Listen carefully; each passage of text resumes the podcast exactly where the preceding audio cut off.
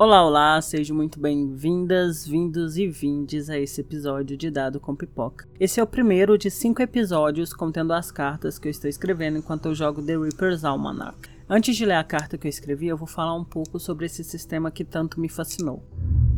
The Reaper's Almanac é um jogo de RPG produzido pelo Mitch.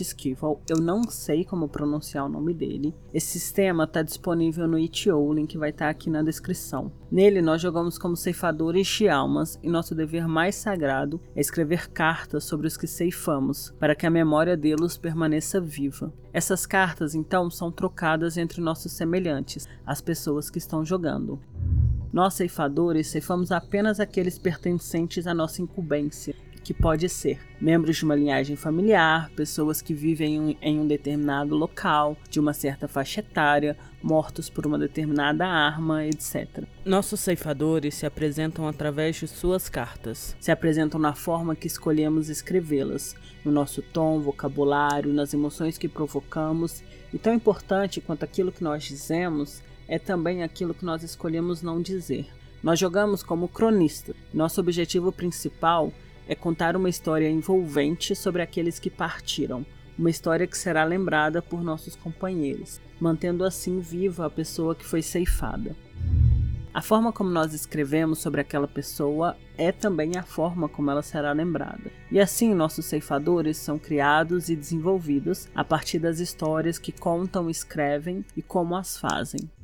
É importante ressaltar que The Reaper's Almanac é um jogo sobre a exaltação da vida, apesar de jogarmos enquanto ceifadores. Mais importante que a forma como a pessoa morreu é como ela viveu e como ela será lembrada. Esse é um jogo denso e sensível que requer cuidado ao jogarmos. Temas sensíveis podem surgir a qualquer momento, então é sempre importante pensarmos na segurança, como sessão zero, estando abertos a ouvir a outra pessoa que está jogando com a gente e também falar com ela quando algo nos incomoda e utilizando ferramentas que facilitam facilitem a segurança. Por exemplo, eu estou jogando com um amigo meu e o que nós estamos fazendo é, além de nós termos tido aquela conversa inicial sobre os nossos limites, nós sempre deixamos os avisos dos possíveis gatilhos abordados naquela carta.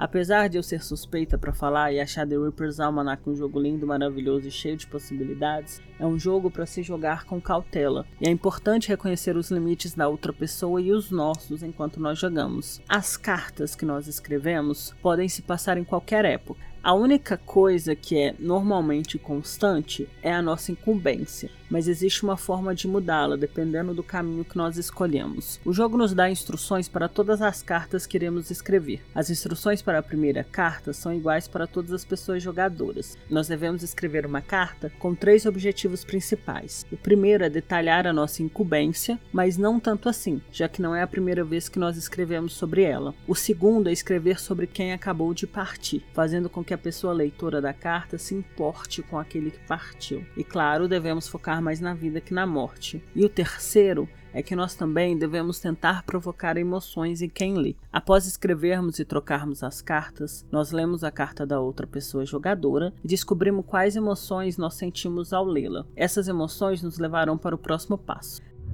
A partir desse segundo passo, dessa segunda carta, o sistema oferece instruções diferentes para cada pessoa jogadora, que vai depender do que aquela pessoa sentiu. Cada uma das próximas cartas contará com uma nova instrução, podendo ter ou não um cenário e ou problemática a ser abordada na carta. Essa dinâmica eu sei que ela parece complicada, mas eu acredito que nas próximas cartas vai fazer mais sentido, já que eu vou explicando como está acontecendo e quais são as orientações que o sistema me dá. Antes de ler a primeira carta que eu produzi, eu vou dar aqui meus avisos de gatilho. A minha ceifadora leva a alma daqueles que morreram muito jovens, crianças. Eu faço alusão nessa carta do acidente de trânsito que levou a criança ceifada, mas no geral eu escrevo sobre sua vida, seu sorriso, suas alegrias e algumas lágrimas. Eu espero que gostem e até a próxima carta. Olá, querido ceifador. Venho mais uma vez te contar sobre uma pequena que foi ceifada. Ela era tão sorridente, Seus grandes dentes brancos iluminavam seu rosto ébano, emoldurados por lindas tranças, sempre coloridas. Ela corria pelo campo e pelas árvores dos parques, pulando, dançando. Seu olhar curioso vagava pelo desconhecido. Sempre cheio de excitação quando encontrava algo novo, corria gritando: Mamãe, mamãe, olha o que eu achei! E aí se iniciavam as perguntas infinitas sobre a vida, o universo e tudo mais que a mãe sempre tentava responder, mesmo que às vezes perdesse a paciência. A primeira vez que viu o mar, ficou fascinada com a água cristalina e os pequenos peixes que vinham a seu encontro. Brincava com a água, salpicando todos ao seu redor com aquela água salgada. Viajava pouco, a família não era abastada, mas esse foi seu último presente de aniversário: brincar no mar e construir castelos de areia como nos filmes que via. Tinha poucos brinquedos, mas isso nunca fora problema.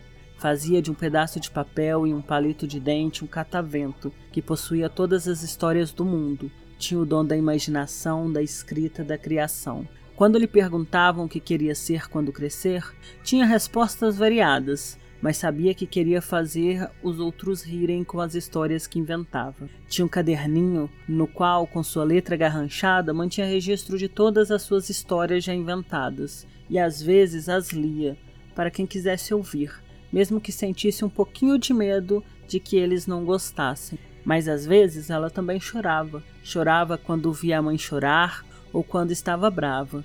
Chorava quando se machucava e às vezes, bem às vezes, chorava sozinha de noite, com medo do escuro, com medo de estar sozinha e com medo que ele voltasse. Ela era a alegria de sua casa, a tutora de dois gatinhos tigrados e a esperança de um mundo melhor. Ela, mesmo sem saber, despertou o melhor de sua mãe, que apesar das dificuldades, lutou com unhas e dentes por ela e pelo bem-estar das duas. Filha única, amada pela mãe. Subia e descia a ladeira todos os dias, brincava nas poças d'água, apesar das broncas que levava. Ela rimava, igual eu nessa carta, e ria de suas piadas, mesmo quando os outros não entendiam. As últimas coisas que seus olhos viram foi um vulto vermelho acompanhado de gritos, sons de buzina e cheiro de álcool. Voltava para casa depois da escola. Foi rápido. Tão jovem, ainda tinha janelas em seu sorriso. Mas a vida é o que é, a nossa e a dela, que agora será perpetuada por nossas memórias.